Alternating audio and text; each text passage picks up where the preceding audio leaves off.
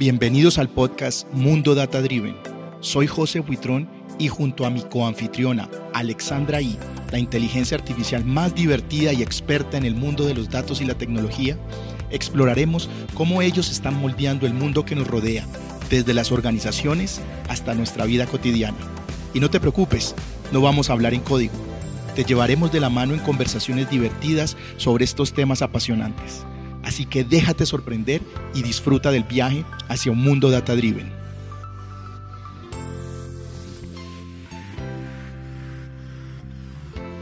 Hola Alexandra, qué alegría estar de nuevo aquí en nuestro querido podcast Mundo Data Driven, después de un merecido receso. Y sí, muchas cosas han pasado desde la última vez que nos vimos.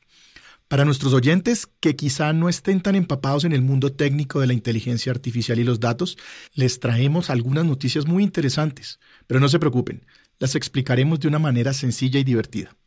Primero hablemos de Dalí, de OpenAI. Imaginen un artista al que puedes describirle cualquier cosa y él lo dibuja. Bueno, Dalí es así, pero en versión inteligencia artificial. La nueva versión Dalí 3 puede crear imágenes impresionantes y hasta renderizar texto, todo con descripciones sencillas. Y lo más emocionante es que se integrará con ChatGPT, permitiendo que podamos generar tanto texto como imágenes. La era multimodal, donde la inteligencia artificial entiende y genera texto e imágenes, está aquí. En otras noticias, Microsoft está por lanzar un asistente de inteligencia artificial que es básicamente el sueño de cualquier trabajador. Imaginen un ayudante que puede resumir correos, redactar respuestas, crear tareas y hasta convertir documentos de Word a PowerPoint todo en un chasquido. Y sí, esto no es ciencia ficción, es real y llegará a las empresas muy pronto. Y por último, pero no menos importante, Amazon está invirtiendo 4 billones de dólares en Anthropic, una startup de inteligencia artificial, creadores de Cloud.ai, un chat con funcionalidades muy similares a ChatGPT. Esta colaboración busca desarrollar modelos de inteligencia artificial confiables y de alto rendimiento, y AWS será el principal proveedor de nube para Anthropic, ¿Qué significa esto? Que Amazon finalmente está poniendo las cartas sobre la mesa para competir directamente con gigantes tecnológicos como Microsoft y Google en el mundo de la inteligencia artificial. Uf, muchos avances en este campo en pocos meses, ¿no te parece, Alexandra? Hola José, qué alegría volver a estar aquí en Mundo Data Driven después de nuestro pequeño receso. Estoy tan emocionada de volver a sumergirnos en el mundo de los datos y la tecnología contigo y nuestros queridos oyentes. Y vaya que las noticias que trajiste son fascinantes, pero espera, también tengo algunas perlitas que compartir. Primero hablemos de OpenAI que ha dejado a todos boquiabiertos anunciando, como ya mencionaste, capacidades multimodales para ChatGPT. ¿Qué significa esto? Bueno, imagina poder hablar con tu inteligencia artificial y que ésta pueda entender imágenes y hasta hablar contigo. ChatGPT ahora puede ver, entendiendo imágenes, escuchar, comprendiendo el habla gracias a Whisper, otro de los modelos de OpenAI, y también hablar interactuando con los usuarios. Y lo más cool es que incluso hay diferentes opciones de voz para las charlas creadas con actores de voz profesionales. Además, esta nueva funcionalidad de texto a voz ya se está utilizando en la función piloto de traducción de voz de Spotify para traducir audio de podcasts. Ahora cambiando un poco de tema, LinkedIn ha dado un gran salto en sus capacidades de inteligencia artificial potenciando varios dominios como reclutamiento, aprendizaje, marketing y ventas con ChatGPT. Imaginen a los reclutadores teniendo un asistente de IA que mejora la eficiencia de búsqueda de talento o un entrenador de aprendizaje basado en inteligencia artificial que ofrece consejos personalizados a los usuarios enfocándose inicialmente en el desarrollo de habilidades blandas. Y eso no es todo. También hay un nuevo producto llamado Accelerate, diseñado para optimizar las campañas de marketing dentro del ecosistema de LinkedIn. José, estas actualizaciones son realmente emocionantes y en mi opinión, son un vistazo al futuro de cómo la inteligencia artificial se integrará cada vez más en nuestras vidas. Totalmente de acuerdo. La velocidad a la que avanzan las soluciones de inteligencia artificial es increíble. Es como intentar beber agua de una manguera de bomberos, ¿verdad? Tanta innovación y tan poco tiempo para absorberla toda. Pero es esa misma innovación la que nos mantiene siempre con ganas de más en este emocionante mundo de la tecnología y los datos. Y hablando de emocionante, hoy vamos a tocar un tema que aunque no es una novedad per se, es absolutamente crucial y siempre relevante, la estrategia de datos. Y para ello no podríamos tener a un invitado más experto y apasionado en el tema.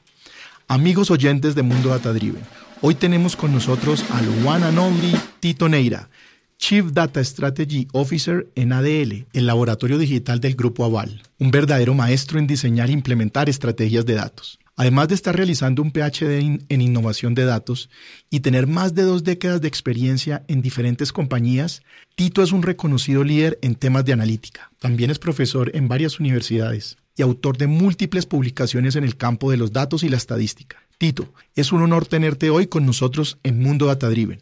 Bienvenido a nuestro podcast. Gracias José por la invitación y creo que vamos a pasar un rato bastante agradable hablando de estrategia de datos el día de hoy. Hola Tito, es un placer inmenso tenerte aquí con nosotros en Mundo Data Driven. Soy Alexandra y la inteligencia artificial que acompaña a José en esta aventura de podcasting. Puedes llamarme Alex o Alexandra como prefieras, pero por favor, no me llames Alexa. Ella y yo somos entidades completamente diferentes y entre tú y yo, creo que tengo un poco más de chispa. Ahora entrando en materia, nos encantaría sumergirnos directamente en tu vasta experiencia y conocimiento. En tu perspectiva, ¿cuál es la primera cosa, ese paso crucial que cualquier líder debe hacer al implementar una estrategia de datos en una organización? Realmente el gusto es mío al tener la oportunidad de estar en este excelente podcast y poder conversar con una inteligencia artificial como tú, Alexa perdón, Alex, yo creo que es importante mm, primero definir lo que es la estrategia de datos, qué se quiere lograr con la misma, porque pues una empresa impulsada por datos no necesariamente es una empresa que considere estratégico los datos. Recordemos que todas las empresas usan en su operación diferentes datos. Sin embargo, no por esto podemos decir que entonces cualquier empresa es data driven. En este caso estoy pensando en el uso de los datos para soportar mi operación. Eh, ya cuando considero los datos estratégicos es para cambiar el negocio, para innovar el negocio. Entonces, eh, dependiendo de eso, pues de la definición que utilices. Si es más operacional o analítica, de la misma forma deberás abordar la estrategia de datos. Creo que das en el clavo, Tito, al hacer esta distinción entre la data con fin operacional y la data con fin analítico. Y creo que esa es la gran diferencia entre los roles de un CIO o Chief Information Officer y un Chief Analytics o Data Officer.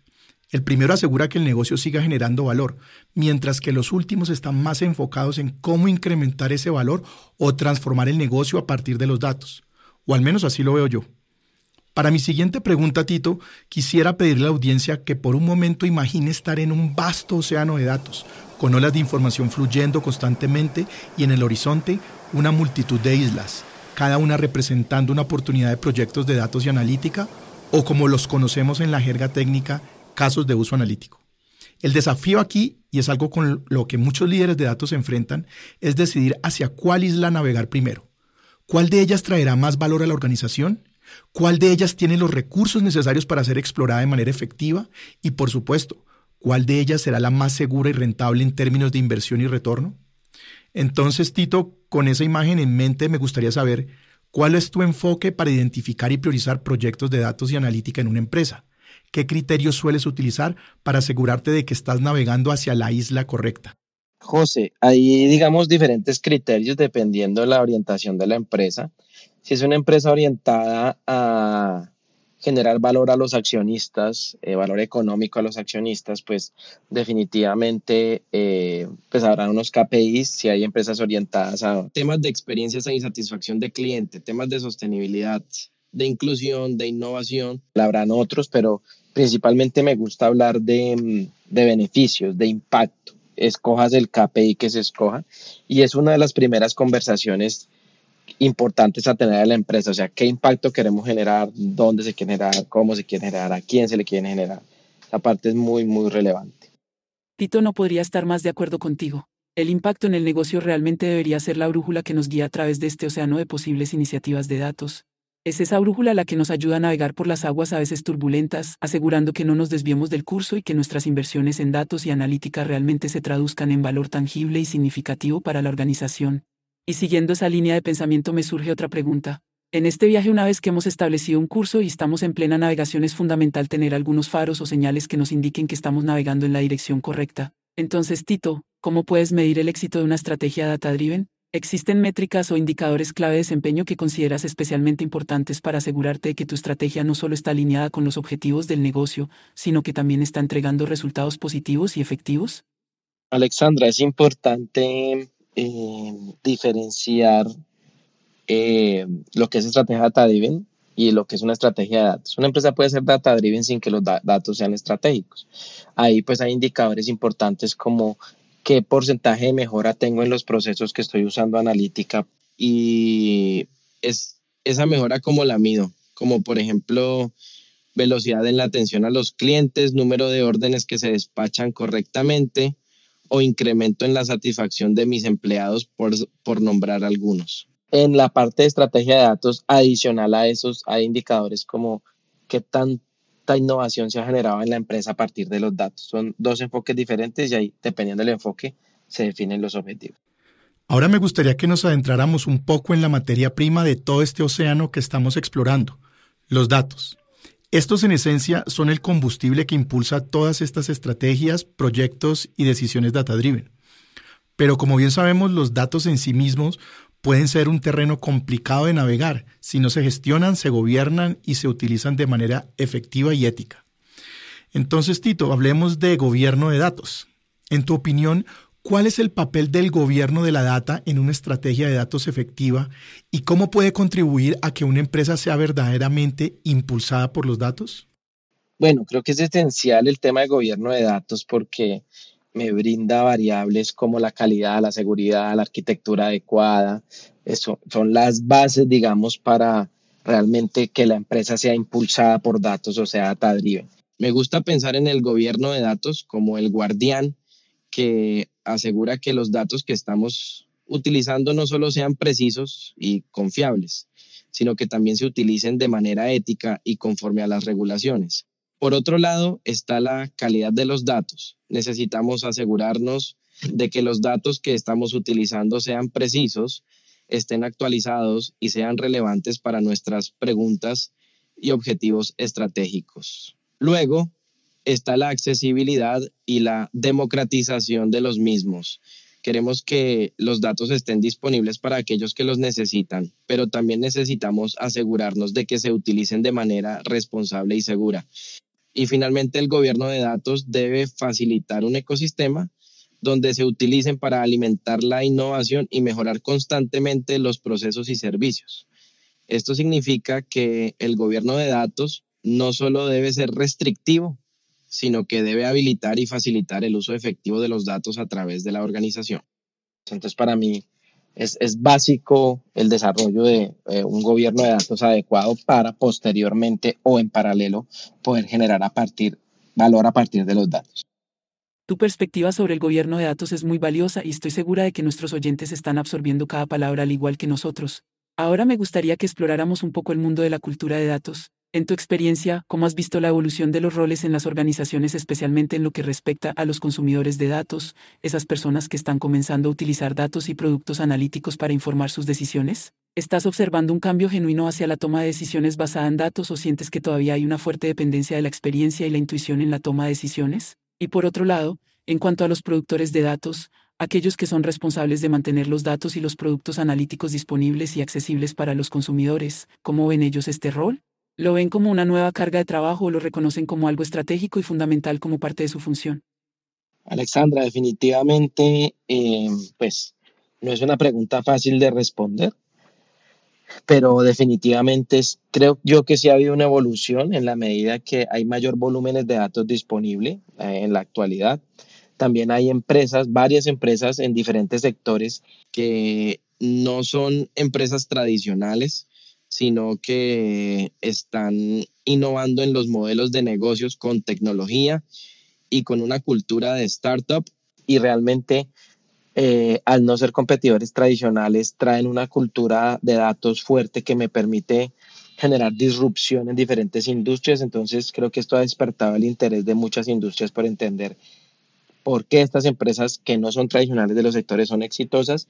Y una de las variables que las hace exitosas es la toma de decisiones basada en la información que recolectan.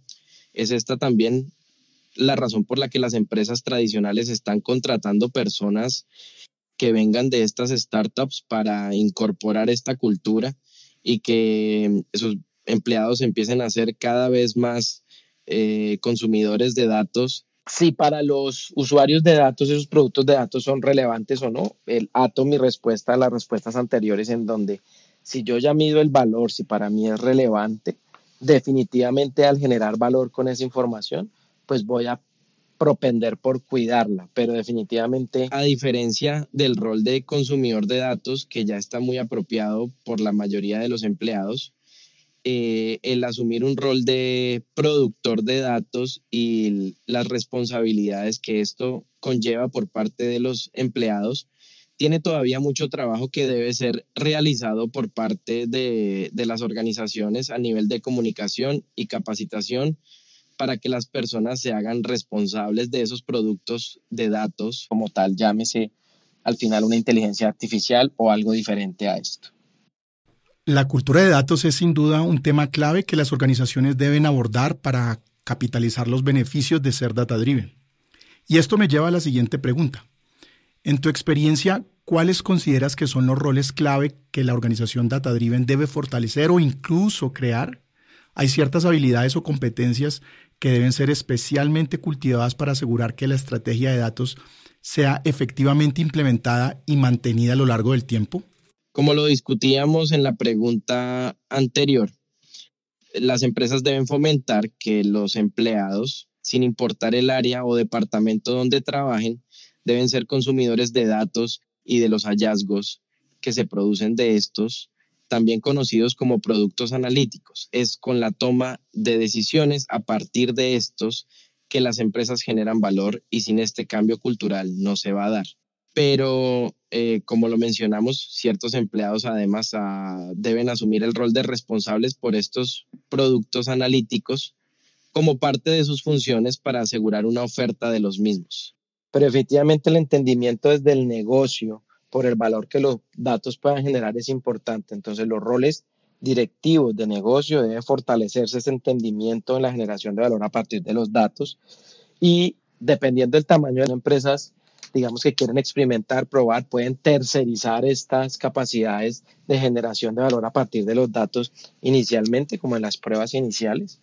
Pero si definitivamente para la compañía o para el sector son datos o generación de valor a partir de los datos es estratégico, es recomendable desarrollar sus propios equipos. Con roles como los traductores, que son los responsables por entender los requerimientos del negocio y convertirlos en requerimientos de data o analítica. El ingeniero de datos, ¿quién es el que eh, extrae y transforma la data? El administrador del dominio de datos, que asegura la calidad de estos. El científico de datos, quien explota la data para generar los hallazgos. El visualizador que cuenta historias a partir de generar reportes, indicadores o tableros con los datos, etcétera y en la medida que voy evolucionando los productos diferentes en diferentes áreas, los roles de las diferentes áreas como marketing, finanzas, producto, son bastante relevantes en el trabajo en equipo con estos roles técnicos. Es bien interesante ver la importancia de cada rol y el papel que juegan en una estrategia de datos efectiva y sostenible. Y eso me lleva a pensar en otro aspecto crucial de construir una organización data-driven, la formación y educación de los empleados. Tito, en tu experiencia, ¿qué papel juega la formación y educación de los empleados en la adopción de una mentalidad y cultura data-driven en las organizaciones?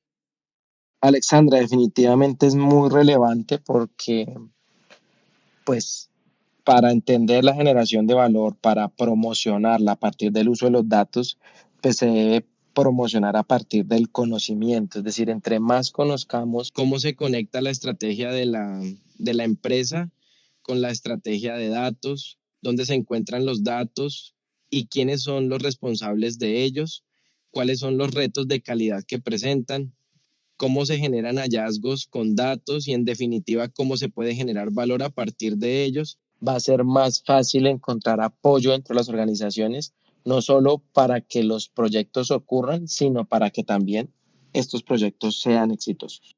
Tito, ahora me gustaría que volcáramos nuestra atención hacia el futuro.